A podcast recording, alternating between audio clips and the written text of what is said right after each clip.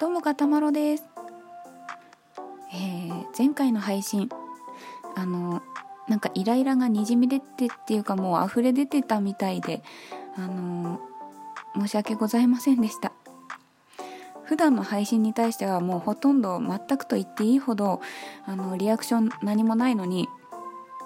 昨日の配信に対してはちょっと怖かったですとか落ち着いてとかそういうレスポンスをいくつかいただきましてあれそんなにやばい感じになってたかなと反省いたしました。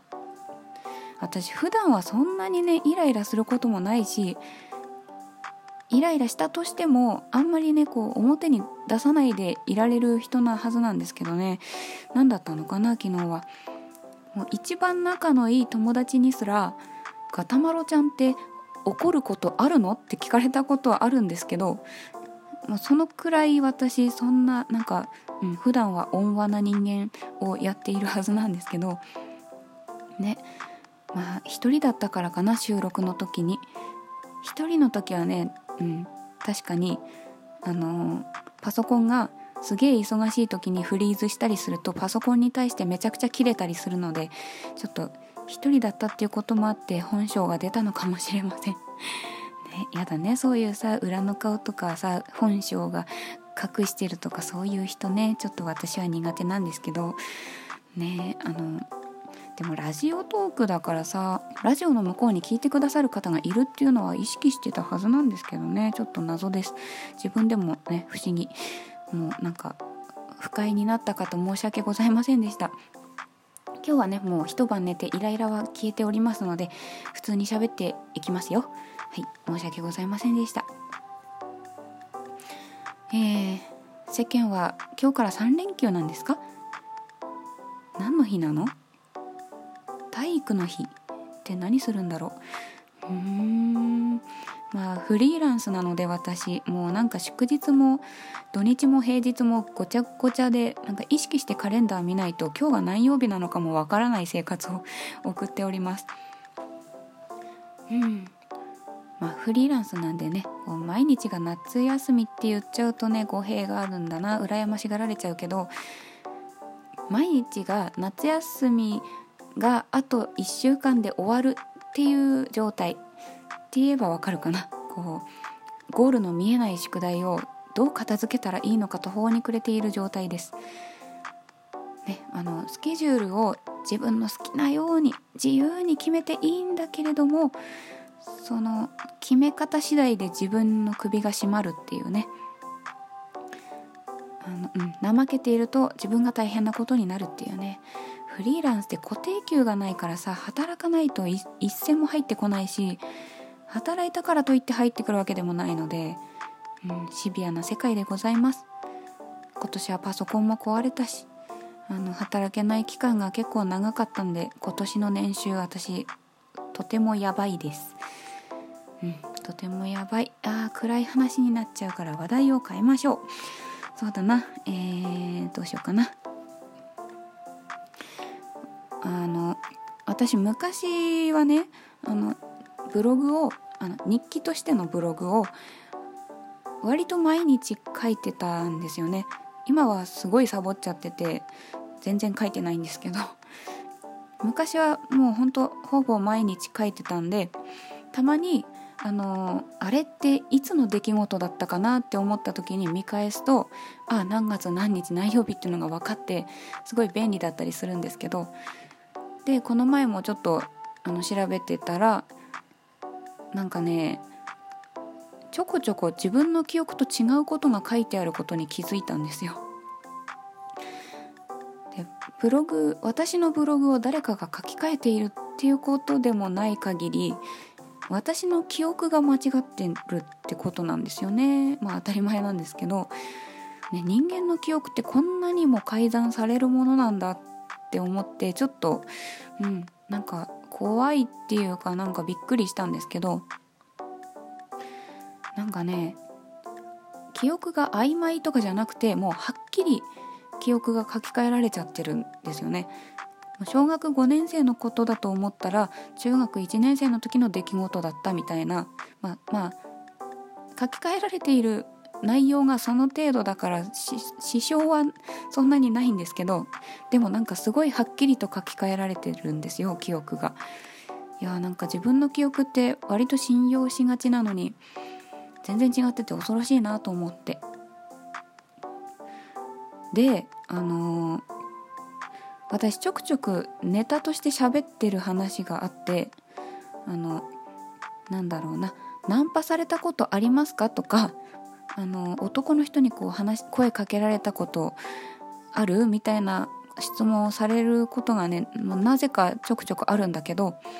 その時に「いや男の人に話しかけられたことといえばこのくらいですかね」みたいな感じのネタとして話してることがあってでそれがねあのブログを見てたらちょっと私記憶が書き換えられてて話盛りすぎてたっていうことがあったんですよ。あの私の記憶通りに話すと、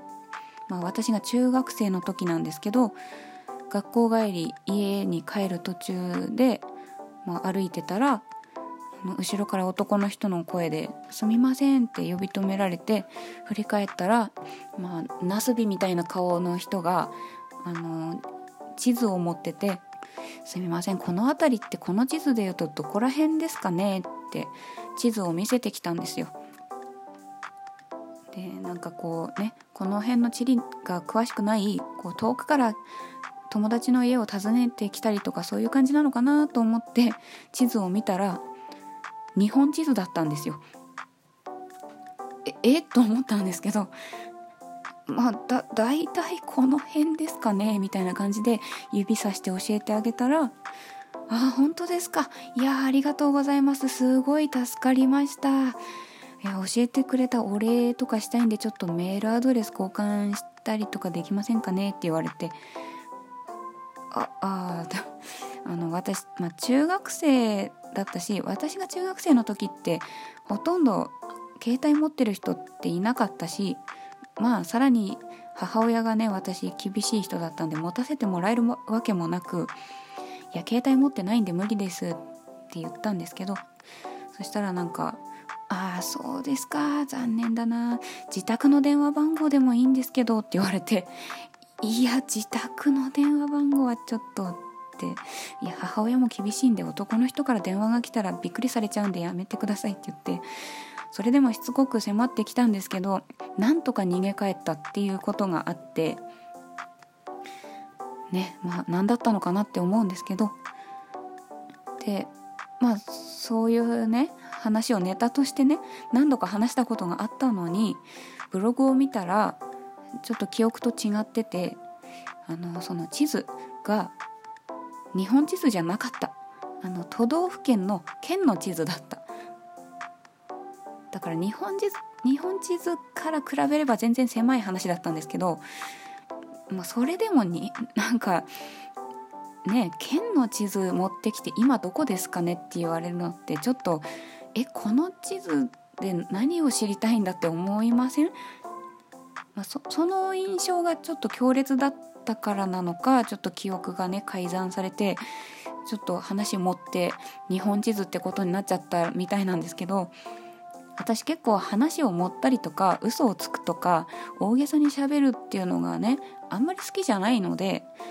だから自分で意識して持ったわけじゃないと思うんですけどねどこでその記憶が書き換えられちゃったんだろうと思って私話持ってたんだ嫌だなって思ったっていう話です。ねなんかね怖いよね。まあでも男の人に何か言われたことがあるのはもう一回だけあってあのね修学旅行の時中学の修学旅行の時にあのなんかすっごい広い道を友達と2人で並んで歩いてたんですよ。そしたらなんか向こうから知らない少年が1人で鼻歌歌いながら歩いてきて 多分同い年ぐらいで、まあ、制服だったんでおそらくあちらのもう修学旅行生だったのではないかなと思うんですけど まあ顔がまあまあ良くてちょっとおちゃらけた3枚目的なタイプっていうのが、まあ、鼻歌歌ってたりするからその一瞬で分かる感じの男の子だったんですけど私たちともうすぐすれ違うっていう距離になったら、まあ、3秒ぐらい止まって、まあ、ちょっと後ろ歩きとかして私たちの顔をじっと見て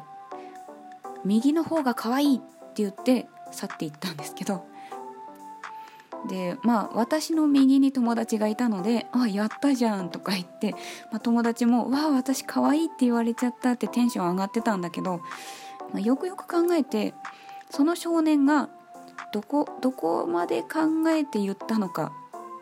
もし少年自身から見て向かって右っていう意味だったんだとしたら可愛いと言われたのは私だったんだけどなっていうことで一体どっちを可愛いと言ったんでしょうかっていうね謎は謎のまま。